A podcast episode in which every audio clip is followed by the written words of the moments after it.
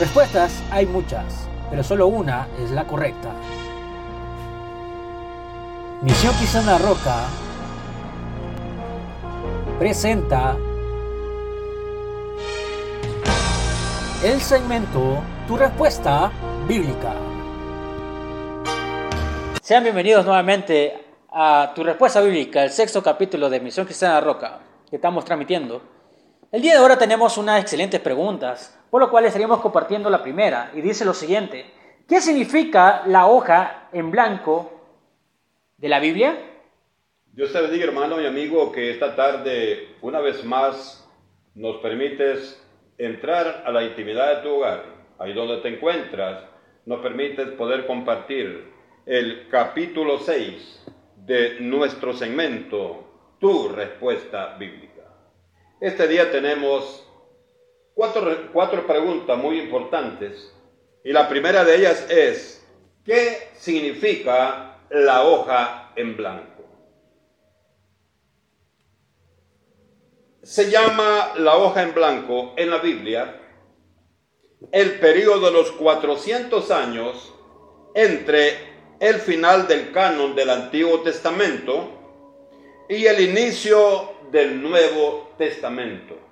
Acordémonos que el Antiguo Testamento está conformado desde el libro de Génesis hasta el libro de Malaquías que comprende el Antiguo Testamento, 39 libros, y el canon del Nuevo Testamento eh, inicia desde el Evangelio de Mateo hasta el libro de Apocalipsis, 27 libros.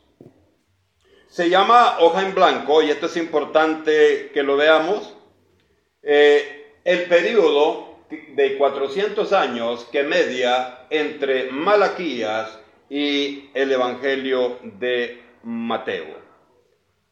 Qué importante es esto. Malaquías, el último libro del Antiguo Testamento y el Evangelio de Mateo, el primer libro del Nuevo Testamento. Ese, ese margen de tiempo, ese espacio de tiempo, ese periodo de tiempo entre Malaquías, último libro del Antiguo Testamento, y Mateo, el primer libro del Nuevo Testamento, ese periodo de tiempos es el que se conoce como la hoja en blanco de la Biblia. A este periodo de tiempo también se le conoce con el nombre de periodo intertestamentario.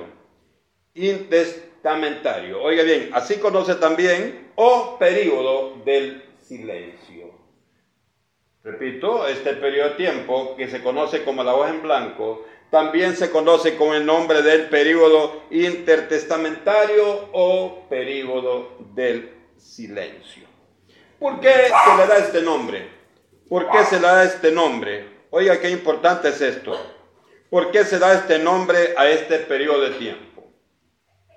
Porque fue un tiempo en el, en el cual Dios no se reveló a los hombres en este periodo de tiempo no hubo, no hubo esa comunicación que Dios, Jehová de los ejércitos, tuvo durante todo el, el periodo del Antiguo Testamento a través de los profetas hacia la humanidad. En este periodo de tiempo de 400 años no hubo esa comunicación entre Jehová de los ejércitos y ningún profeta hacia la humanidad. Por eso es importante que nos demos cuenta de, esta, eh, de este tiempo que media entre estos dos testamentos.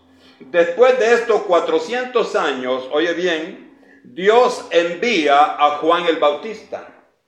Después de estos 400 años de, de tiempo, Juan, el Señor envía a Juan el Bautista, quien venía con la misión de anunciar la venida de Jesucristo. Veamos algo importante también. Eh, ¿Por qué este acontecimiento es importante? Es importante este acontecimiento o este tiempo o este periodo del silencio. La historia de los macabeos, conocidos también como los asmoneos, que proceden de Asmón, nombre de un ancestro. Oye, qué importante es esto. Este periodo de tiempo encierra todo el acontecimiento de los macabeos, también conocidos como los asmoneos. En estos, en lo más destacado, los más conocidos, encontramos en los macabeos, encontramos a Matatías, Matatías, encontramos a Simón, encontramos a Jonathan, a Judas Macabeo, a Juan Hircano, a Aristóbulo I y Alejandro Janeo. Todos estos son parte del periodo de, del silencio. Aquí dentro de este periodo se da el periodo de los asmoneos, los macabeos, y estos que hemos mencionado son la figura más importante de este acontecimiento que se dio en este periodo de tiempo. Por lo tanto, amados hermanos y amigos, se considera que en este periodo se originó mucha literatura, se originó mucha información extra bíblica. Oye bien, que se originó en Babilonia, en Egipto y en Palestina. Esta literatura es la que se conoce también como la literatura apócrifa, la que se dio en estos 400 años.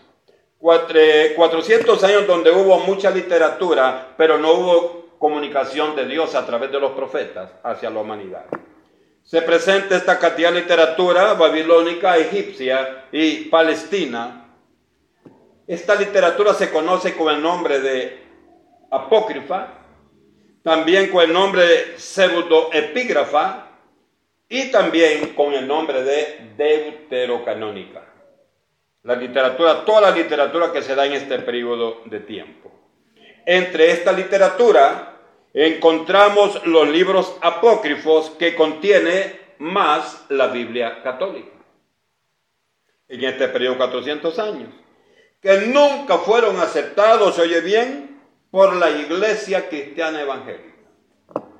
No fueron aceptados porque se consideran que no fue, no fueron revelados de parte de Dios para la humanidad. Se cree que en este periodo aparecen muchos, también muchos grupos religiosos.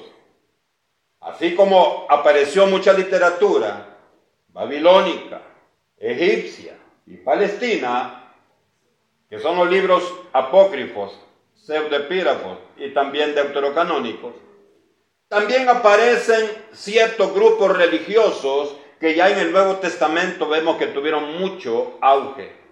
Me refiero a los fariseos en este periodo 400 años de silencio, aparece este grupo conocido como los fariseos.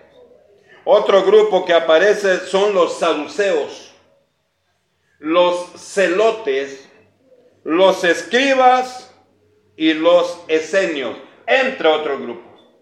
Por lo tanto, hermano, termino esta respuesta diciéndote nuevamente que se conoce como la hoja en blanco al periodo de los 400 años entre Malaquías y el Evangelio de Mateo. Muchas bendiciones, mi hermano. La segunda pregunta dice lo siguiente, ¿por qué la Biblia católica tiene más libros que la Biblia cristiana? Continuamos con nuestro segmento Tu respuesta bíblica, sexto capítulo. Tenemos una segunda pregunta que nos hace un hermano y esta pregunta dice, ¿por qué la Biblia católica tiene más libros que la Biblia cristiana evangélica? Importante esta pregunta. Dentro del catolicismo romano encontramos cuatro versiones que son más conocidas de sus Biblias. Estas son la Biblia alfonsina. Esta Biblia fue escrito Oiga bien, por la Escuela de Traductores de Toledo bajo el patrocinio del rey Alfonso X en el año 1280. Una segunda Biblia que ellos tienen es la Biblia Félix Torres Amat. Esta Biblia fue escrita por el obispo de Astorga, Félix Torres Amat, en el año 1823. Una tercera Biblia es la Biblia Nácar Colunga Cueto. Esta Biblia fue escrita por Alberto Colunga Cueto y Eloino Nácar Fuster en el año 1944. Y tenemos la Biblia más común que usan todos los que eh, profesan esa religión, que es la Biblia latinoamericana. Esta Biblia fue escrita por el chileno Bernardo Uravit en el año 1972. Por eso decía que era la Biblia más reciente y una Biblia común que todos los católicos utilizan. Aquí hay una, hay una diferencia entre cada uno de estos, de estas, eh, de estas Biblias, de estas versiones de la Biblia católica. Y esto es eh, en el total de libros. En cuanto al total de libros que contiene cada una, no siempre tienen la misma cantidad. No siempre tienen la misma cantidad. Entre estas, la más común, la latinoamericana, comprende 73 libros. Antiguo Testamento 46 y el Nuevo Testamento 27.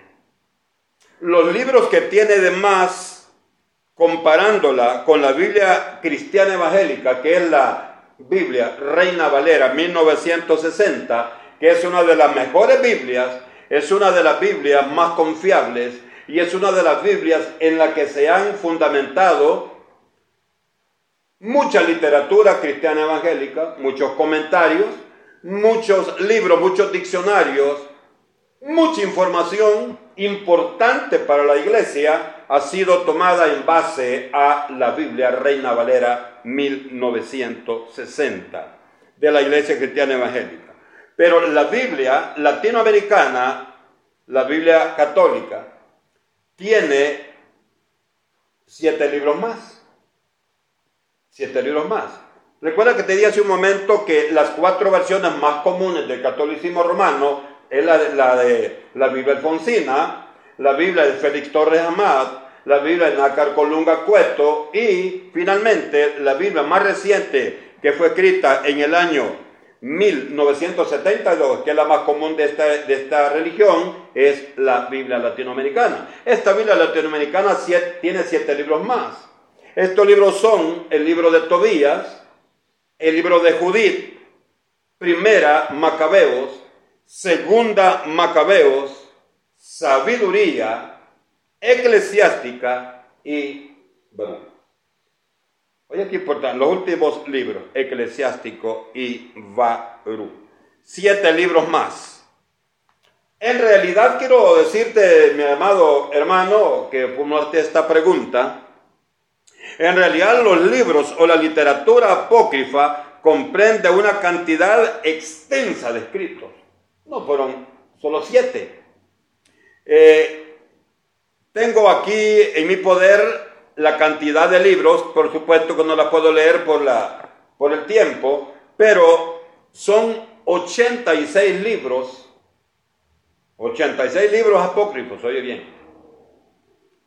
Estos libros no fueron aceptados incluso por la misma autoridad del romanismo. No fueron aceptados todos. Preguntémonos ahora, ¿cuándo aparecen estos libros? ¿Cuándo aparecen estos libros? Generalmente la gente conoce siete porque son los que están en la Biblia latinoamericana y porque es la Biblia más común que todos los católicos tienen. Entre los años, oye, quiero explicarte esto, esto es importante. ¿Cuándo aparecen estos libros? ¿Cuándo aparecen estos libros? entre los años, entre los años 400 antes de Cristo, esos 400 años eh, son los que median entre el final del Antiguo Testamento con el libro de Malaquías y el inicio del Nuevo Testamento con el Evangelio de Mateo.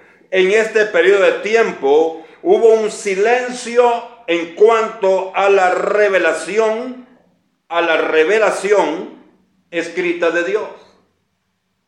Después de Malaquías no hubo más profeta que trajera palabra. Fue en este periodo de tiempo, 400 años del silencio, donde aparecieron una serie de escritos que no fueron aceptados, oye bien, como inspirados, ni por los judíos, ni por la iglesia primitiva, o sea, la iglesia cristiana.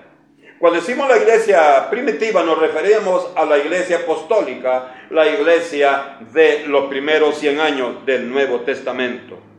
Y estos libros, hermanos, estos libros son los libros apócrifos, que en griego significa, oye bien, en griego significan literalmente ocultos o secretos, eso significa apócrifo, ocultos o secretos. Los judíos usaban el término apócrifo para referirse a sus escritos, que significaba dudosos, falsificados o bastardos. Así lo veían los, los judíos. Los griegos lo veían como escritos, escritos ocultos o secretos. Pero en cuanto a los judíos, estos libros apócrifos ellos los veían como dudosos falsificados o bastardos. Al final del primer siglo de la era cristiana, los rabinos, o sea, los intérpretes de la ley, oye, eh, qué importante esto, aprobaron un canon, aprobaron un canon del Antiguo Testamento en la ciudad de Jamia, Palestina. Cerraron el canon con los profetas Esdras, Nehemías y Malaquías. No reconocieron a ninguno de estos libros apócrifos. Ninguno de estos libros. Ahora, ¿pero por qué aparecen en la Biblia católica? Como no fueron aceptados, veamos ahora qué hizo la Iglesia Católica respecto a esta situación la Iglesia Católica tomó como libros apócrifos, oye bien, únicamente 14 libros. Tomó como libros apócrifos 14 libros, que son estos, primera y segunda de Esdras, Tobías, Judith, el suplemento de Esther, sabiduría, eclesiástico, primera y segunda de Macabeos, Barú, el cántico de los tres jóvenes, la historia de Susana, Vel y el dragón y la oración de Manasés. Ellos toman 14 libros de estos libros apócrifos. Y en el concilio de Trento, en el concilio de Trento, acuerda que ahorita, hermanos, han celebrado 22 concilios. En el concilio de Trento, en 1546, aceptaron únicamente 11 aceptaron únicamente 11 de los 14 y los llamó libros deuterocanónicos. Oye, o sea, ¿qué significa deuterocanónico? Libros del segundo canon. El primer canon, Génesis a Malaquías. El segundo canon, revelado e inspirado por Dios a través del Espíritu Santo, es de Mateo a Apocalipsis. Pero vienen ellos le llaman segundo canon a estos 14 libros que ellos tomaron como libros eh, deuterocanónicos.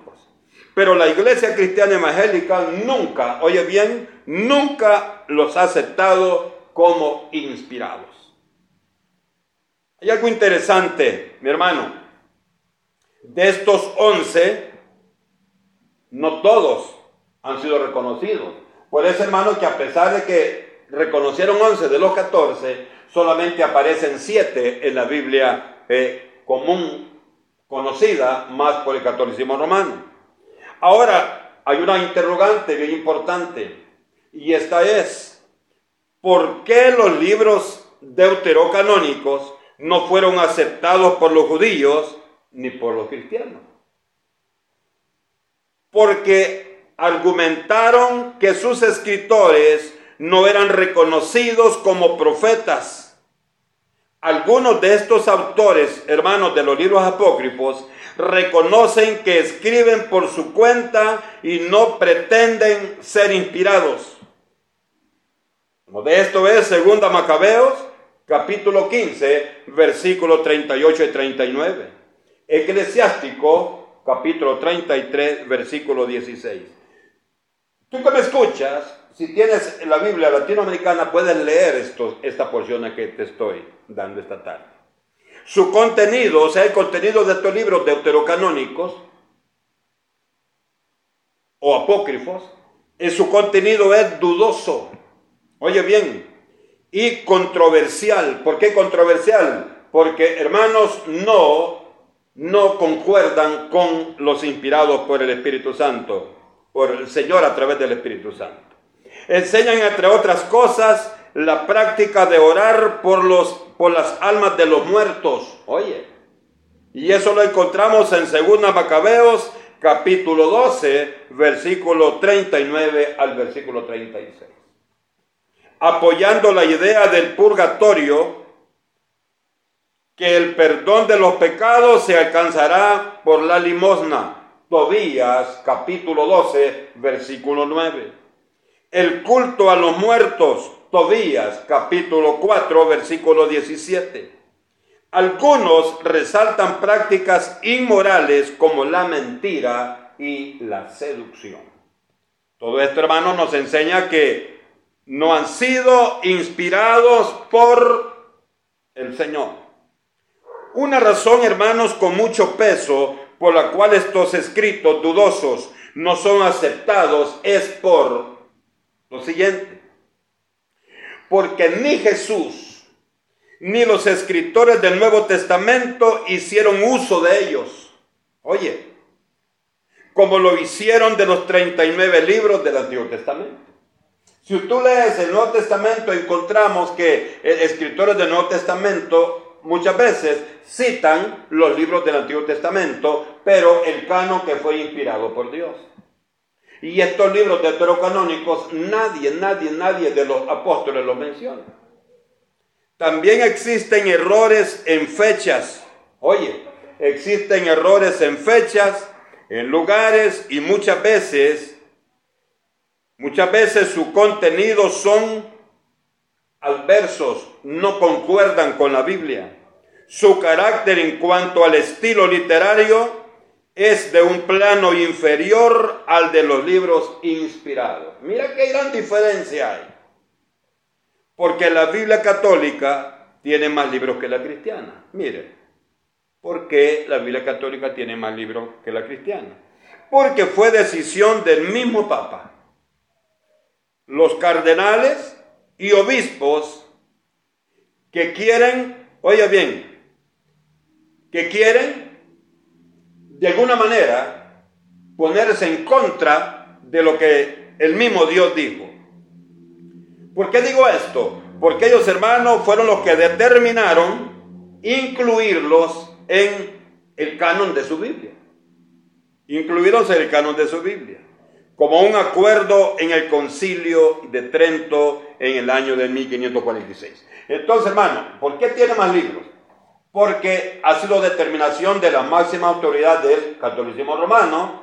¿Y, por qué tiene más libros? Hermanos, porque estos libros aparecieron en, en el periodo del silencio o intertestamentario, o el periodo también se conoce como la hoja en blanco de la Biblia, los 400 años que median, que median en el tiempo de eh, Malaquías y el Evangelio de Mateo. En todo este tiempo aparecieron, hermanos, muchos libros, muchos escritos, de los cuales, de todos estos libros apócrifos, la religión católica acepta 14. Por eso es que en la Biblia alfonsina tiene más libros. La Nácar Conunga tiene más libros. Pero eh, la, la Félix Torres más pero la Nácar Cueto y la latinoamericana sí tiene siete libros más. Por eso es que no concuerda la Biblia religiosa con la Biblia inspirada por nuestro Dios a través del Espíritu Santo. Espero, mi hermano, que la respuesta haya sido eh, de tu agrado y esto sirva para exaltar más el nombre del Señor.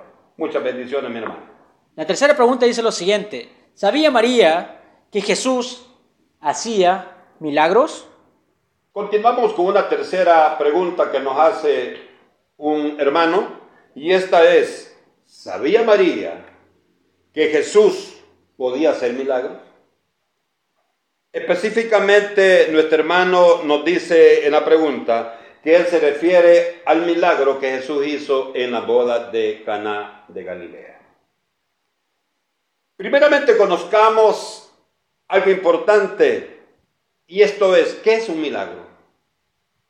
¿Qué es un milagro? Bueno, un milagro es un acontecimiento que las leyes de la naturaleza no pueden explicar. ¿Y sabes por qué no lo pueden explicar? Porque es un acto sobrenatural de origen divino. Por eso es que no lo pueden, no lo pueden explicar, porque todo esto, este acontecimiento que se conoce como milagro, es porque es un acontecimiento sobrenatural y específicamente de origen divino. Entonces, conociendo los milagros, nos damos cuenta que solo pueden ser hechos por seres divinos. Primer punto, que es importante que lo veamos. Veamos, hermanos, la cronología de Jesús para ir respondiendo esta pregunta. ¿Sabía María que Jesús podía hacer milagros? En el Evangelio de Lucas, capítulo 1, versículo 26, leemos el anuncio hecho a María del nacimiento de Jesús en su vientre. Lo hizo un ángel del cielo enviado por Dios. María sabía de dónde venía ese mensaje. Venía del cielo, origen divino.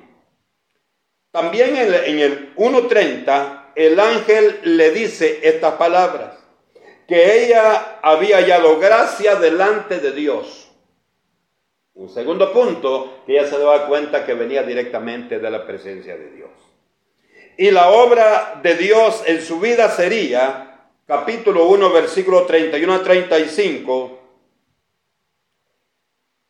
y vamos a, vamos a leerlo porque es importante para la respuesta que estamos dando esta tarde. Evangelio de Lucas, capítulo 1, vamos a leer versículo 31 al 35 y dice la palabra. El ángel, el ángel le dijo a María, y ahora concebirás en tu vientre y darás a luz un hijo y llamarás su nombre Jesús. Este será grande, le dijo el ángel, y será llamado Hijo del Altísimo. Y el Señor Dios le dará el trono de David su padre, y reinará sobre la casa de Jacob para siempre, y su reino no tendrá fin. Versículo 34, responde María al ángel, ¿cómo podrá ser esto? Pues no conozco varón. Esto significaba cómo voy a quedar encinta si no he tenido ningún contacto con un hombre. El ángel le responde en versículo 35 del capítulo 1 de Lucas, respondiendo el ángel le dijo, el Espíritu Santo vendrá sobre ti y el poder del Altísimo te cubrirá con su sombra, por lo cual también el santo ser que nacerá será llamado Hijo de Dios. Oye, qué importante esto. Todo lo dicho por el ángel a María era importante para qué. Con toda esta conversación, ella se dio cuenta que el niño que nacería de su vientre no era obra de hombre, porque no era el resultado de una relación sexual con un hombre sino que era directamente una llenura del Espíritu Santo del Dios de los cielos.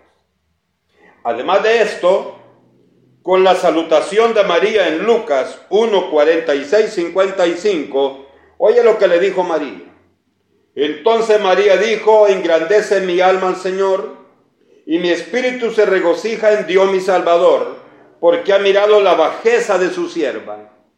Pues he aquí, desde ahora me dirán bienaventurada todas las generaciones, porque me ha hecho grandes cosas el poderoso santo en su nombre, y su misericordia es de generación en generación a los que le temen. Hizo proezas con su brazo, esparció a los soberbios en el pensamiento de sus corazones, quitó de los tronos los poderosos y exaltó a los humildes. A los hambrientos colmó de bienes y a los ricos envió vacíos. Socorrió a Israel, su siervo, acordándose de la misericordia. Y termina el versículo 55 del capítulo 1 Lucas diciendo, de la cual habló a nuestros padres para con Abraham y su descendencia para siempre. Aquí lo que vemos en la salutación de María es que ella reconoció que la obra que ella estaba haciendo eh, de bendición para Dios no era de hombre, sino que era de origen divino. Desde ese momento María sabía que lo que iba a tener no era hombre, sino que era divino. También, hermanos, en el nacimiento de Jesús, un ángel enviado a los pastores les llevó esta noticia una noticia muy importante. Capítulo 2, versículo 8 al 15. El ángel le dice a los pastores, había pastores, dice, en la misma región que velaban y guardaban las vigilias de la noche sobre su rebaño. Y aquí se les presentó un ángel del Señor y la gloria del Señor los rodeó de resplandor y tuvieron gran temor.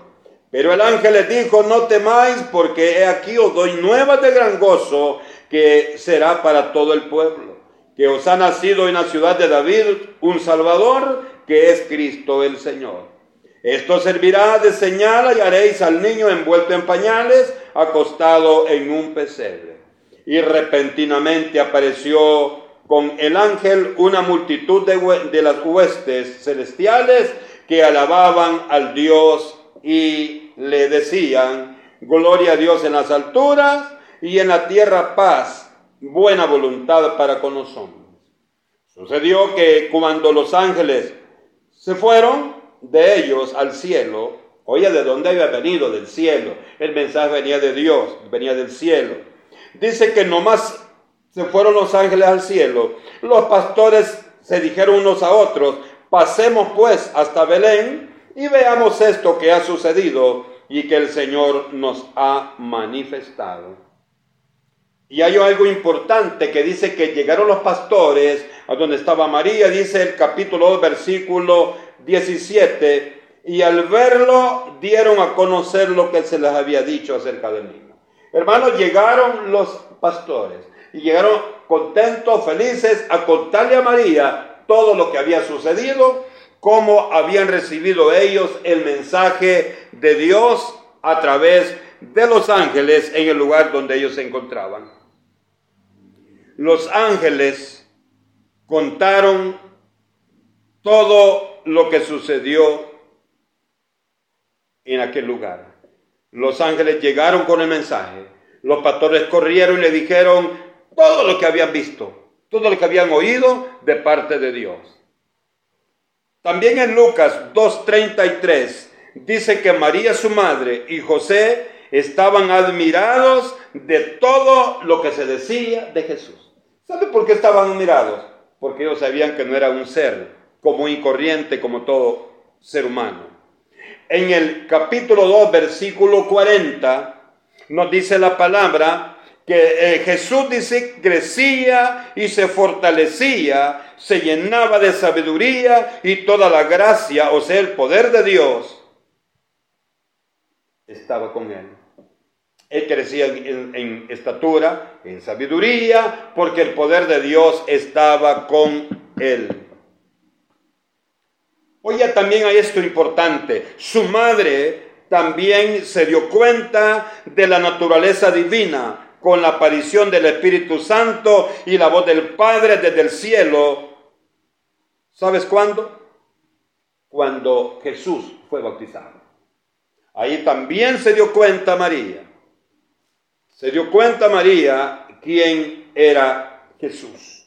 Y eso lo vemos en el Evangelio de Lucas capítulo 3 versículo 21 al 22 cuando dice, Aconteció que cuando todo el pueblo se bautizaba, también Jesús fue bautizado y orando el cielo se abrió, oye, y descendió el Espíritu Santo sobre él en forma corporal como una paloma.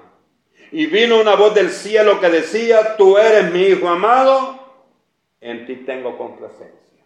María vio abrirse el cielo, vio que descendió el Espíritu Santo en forma de una paloma. Y también escuchó la voz del Padre que dijo, este es mi Hijo amado, en ti me complazco, en ti tengo mi complacencia. Mira qué importante. Además de esto, María, su madre, y José, después del bautismo, vieron que comenzó a llamar a los apóstoles. Comenzó a llamar a los apóstoles. Y esto es importante porque él traía una misión y esta misión él venía a cumplirla. A pesar, de, hermanos, de cualquier situación, vemos en el Evangelio del apóstol Juan, en el capítulo 1,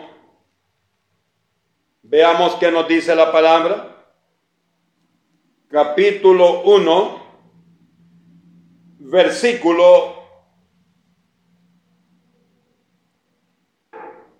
35 al 51. Ahí, hermano, nos habla y nos cuenta del llamado a los apóstoles que hizo Jesús.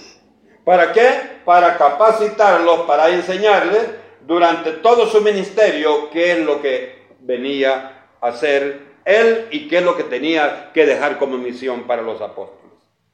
Cuando llegamos a la boda de Canaá de Galilea, amado hermano, hemos venido en orden cronológicamente viendo todo el desarrollo de Jesús. ¿Para qué? Para que fuéramos conociendo todo lo que hizo, todo lo que vio María y lo que vio José, indicaba que era Dios, que era de origen divino. Ahora cuando llegamos a la boda de Caná de Galilea, con todo lo que hemos visto, con todo lo que hemos analizado de Jesús, nos damos cuenta que si había alguien, oye, con todo lo que hemos visto, nos damos cuenta que si había alguien que conocía que Jesús era Dios, era María. Desde la concesión de su embarazo divino hasta el momento donde nos encontramos ya ahorita en el capítulo eh, de Juan, cuando estamos viendo las bodas de Caná de Galilea, que es lo que el, hermano nos pregunta. La boda de Caná de Galilea la encontramos en el capítulo de Juan con todo lo que María había visto, hermanos, si alguien, si había alguien que conocía que Jesús era de origen divino, era ella. Por lo tanto, ella había sido testigo ocular de todo lo que Jesús había vivido. Por lo tanto, estaba muy consciente que Jesús tenía toda la autoridad y el poder para hacer cualquier milagro. Ella conocía que Jesús tenía toda la potestad. Por ello, María, en el capítulo 2 de Juan, en la voz de Caná de Galilea, ella no le ordena, sino solo hizo saber a Jesús lo que sucedía. Y aunque la respuesta de Jesús fue diferente, oye bien, en el capítulo versículo 3 de Juan, dice que Faltando el vino, la madre de Jesús le dijo, no tienen vino. Y no le ordenó, simplemente le dijo, Jesús, ya no hay vino. No fue una orden, fue una forma de comunicarle lo que sucedía. En el 2.4 Jesús le dijo, ¿qué tienes conmigo, mujer? Aún no ha venido mi hora. ¿Sabes que Jesús todo el tiempo fue fiel y obediente al Padre? Él traía una misión y no podía iniciar esta misión mientras no llegara el tiempo perfecto. No le ordena, sino solo le hace saber lo que sucede.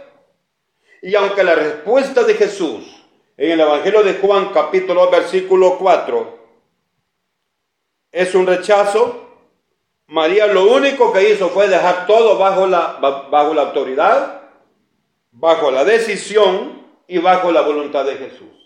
¿Qué fue lo que María le dijo a los demás? Le dijo, hagan todo lo que Él les diga. No fue una orden, sino que ella sabía, cuando Jesús le dijo, ¿qué tienes conmigo mujer? Aún no ha venido mi hora. Su madre dijo a los que servían, hacer todo lo que Él les diga. Y no te dijo, va a ser vino, no. En otras palabras le dijo, hagan todo lo que Él diga porque Él sabe qué es lo que va a hacer. Entonces, hermano, parte de la misericordia de Dios fue que Él tomó la determinación de hacer vino. Pero si alguien sabía si alguien conocía que Jesús tenía la potestad sobre todas las cosas y por lo tanto él podía hacer cualquier milagro, era María, porque ella había visto ocularmente y había conocido a Jesús desde su inicio y conscientemente estaba segura que Jesús sí podía hacer el milagro que fuera necesario. Únicamente que Él lo hiciera de su voluntad porque nadie le puede ordenar a Jesús. Él hace las cosas por su autoridad, porque Él es soberano. Bendiciones, mi hermano. Y como última pregunta, dice lo siguiente. ¿Es Junias una mujer apóstol? ¿Es Junia una mujer apóstol? La cuarta pregunta que nos formulan esta tarde en el segmento Tu respuesta bíblica es la siguiente. Una hermana nos hace esta pregunta. ¿Es Junias una mujer apóstol? Eh, Junias es una persona que aparece o que es mencionada en la Biblia en el capítulo 16, versículo 7 del libro de Romanos. Para comenzar, hermano, en este versículo no especifica que Junias es mujer. Para comenzar, Pablo dice, Andrómico y Junias, mis parientes y mis compañeros de prisiones. Esa es una palabra que utiliza aquí este siervo de Dios, el apóstol Pablo.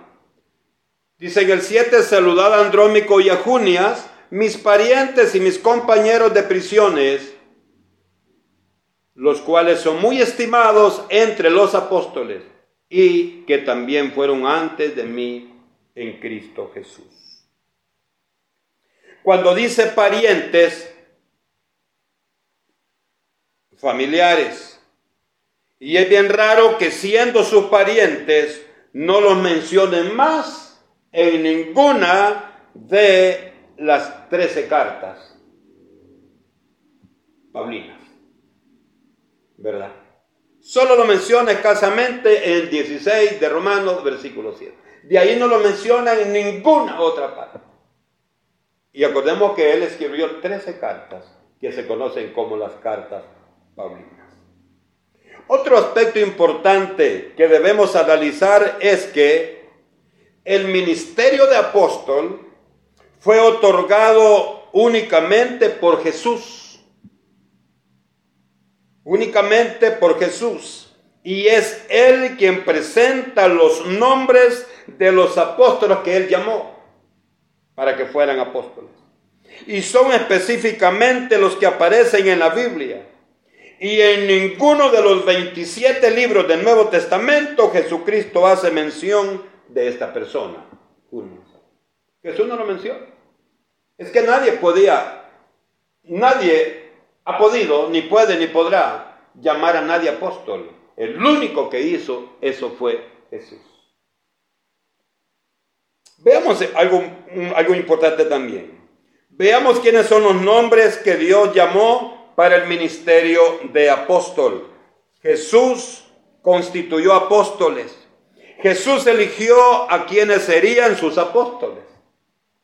en Mateo 10, 1 al 4, dice, llamando a sus doce discípulos, les dio autoridad sobre los espíritus inmundos para que los echasen y para sanar toda enfermedad y toda dolencia. Los nombres de los doce apóstoles, dice la palabra, son, esto aparece en Mateo 10, 1 al 4, en Marcos 3, 13 al 19 y en Lucas 6, 12 al 16. Los nombres de los doce apóstoles son uno, Simón, llamado Pedro. Dos, Andrés, su hermano, hijo de Simón. Tres, Jacobo, hijo de Zebedeo. Cuatro, Juan, hermano de Jacobo. Cinco, Felipe. Seis, Bartolomé. Siete, Tomás. Ocho, Mateo el publicano. Nueve, Jacobo, hijo de Alfeo. Diez, Leveo, sobrenombre era Tadeo. Once, Simón el cananita. Y doce, Judas Iscariote. Son los doce apóstoles que el Señor llamó en primer lugar. Habiéndolo reunido, dice, a sus doce discípulos les, les dio poder y autoridad sobre todos los demonios y para sanar enfermedades y los envió a predicar el, reino de los cielos y a sanar, dice, a los enfermos. Mira la misión de ellos. Como Judas Iscariote, tú recuerdas, como Judas Iscariote, uno de los doce, se ahorcó, según Mateo 27, 3 al 5, Dios eligió un, un décimo, un décimo tercero. Acuérdate que décimo primero es once, décimo segundo es doce, los doce apóstoles, pero como Judas murió, se ahorcó, el Señor eh, eligió un décimo tercer apóstol, o sea, un apóstol número trece. Y este dice la palabra, que lo nombró allá en el libro de Hechos, Hechos capítulo 1 y versículo 22.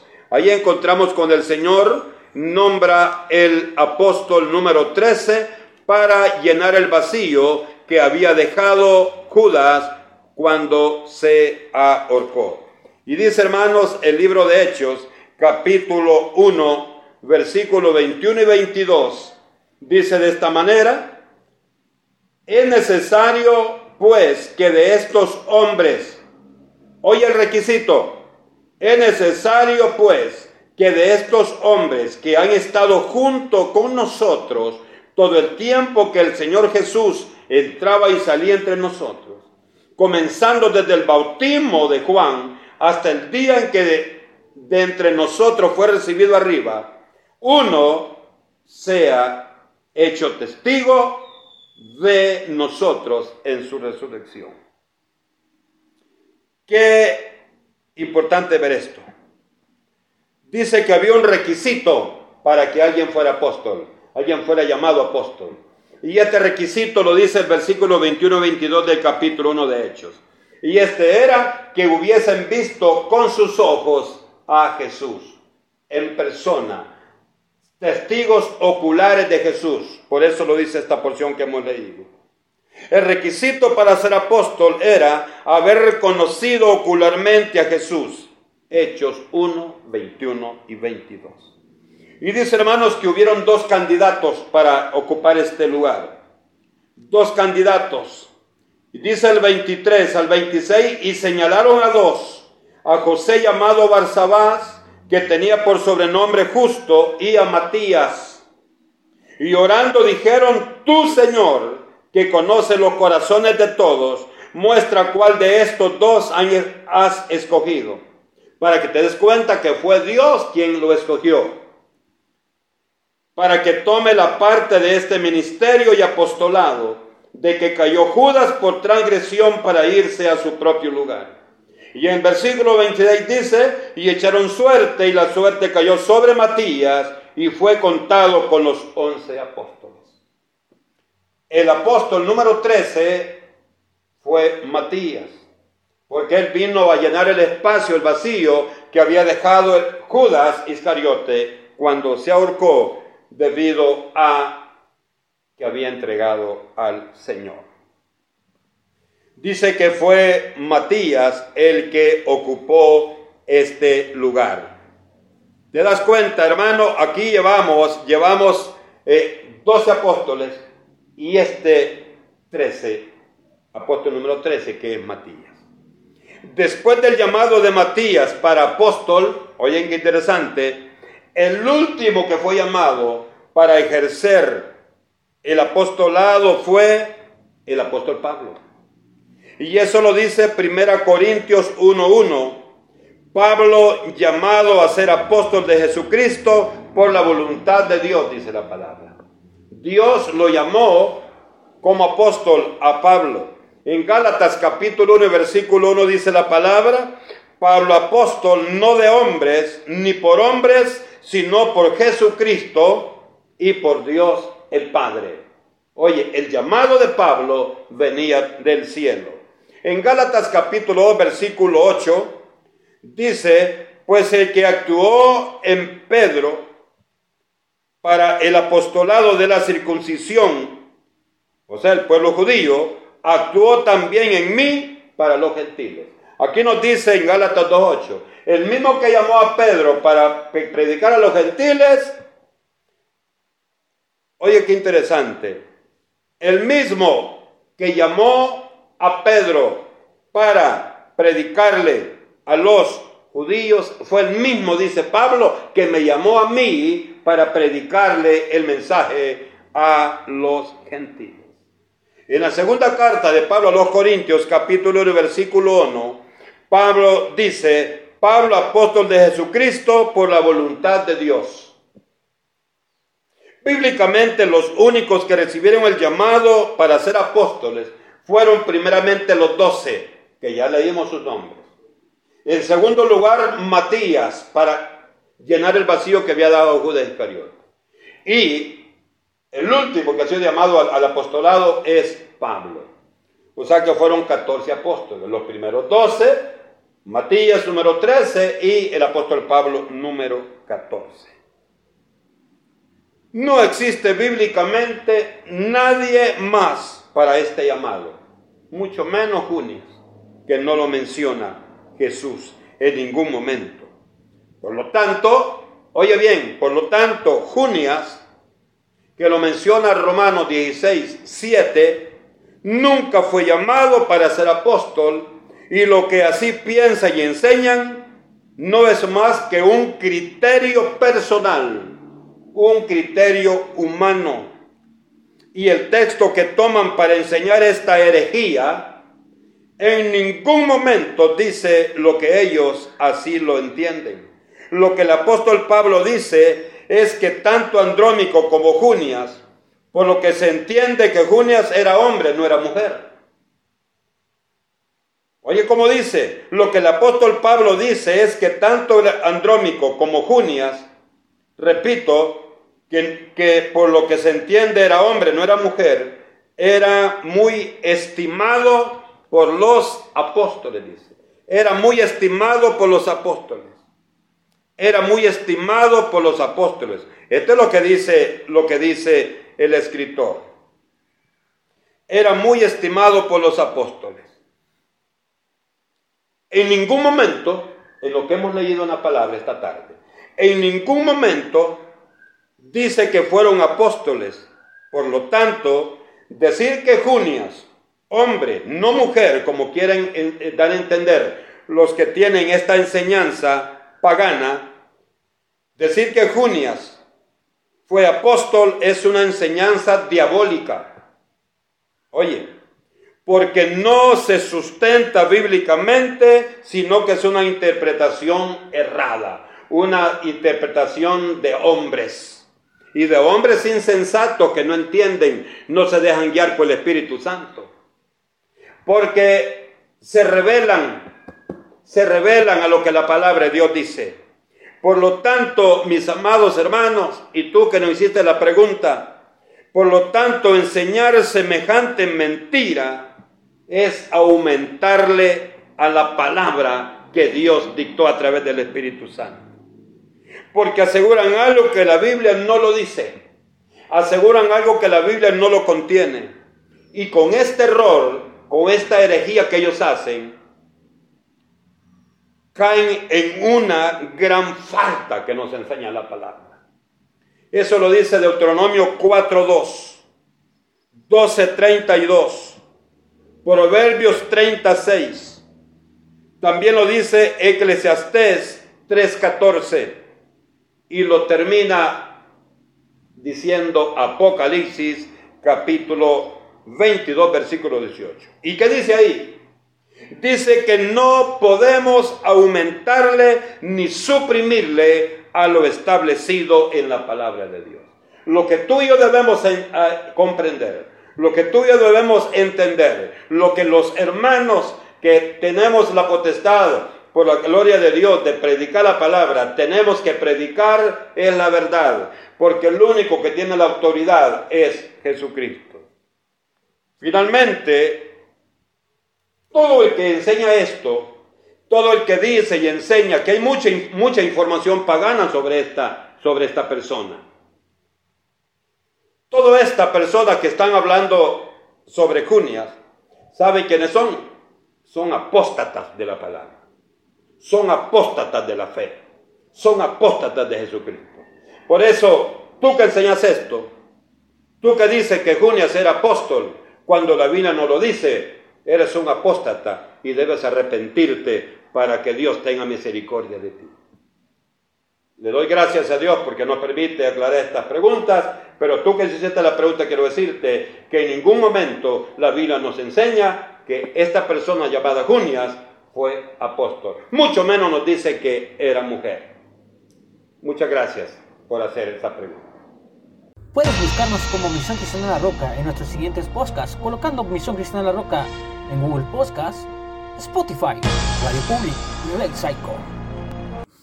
Puedes mandar tu pregunta al correo electrónico gmail.com o mcr consejería y oración. Suscríbete a nuestro canal Misión Cristiana La Roca en YouTube.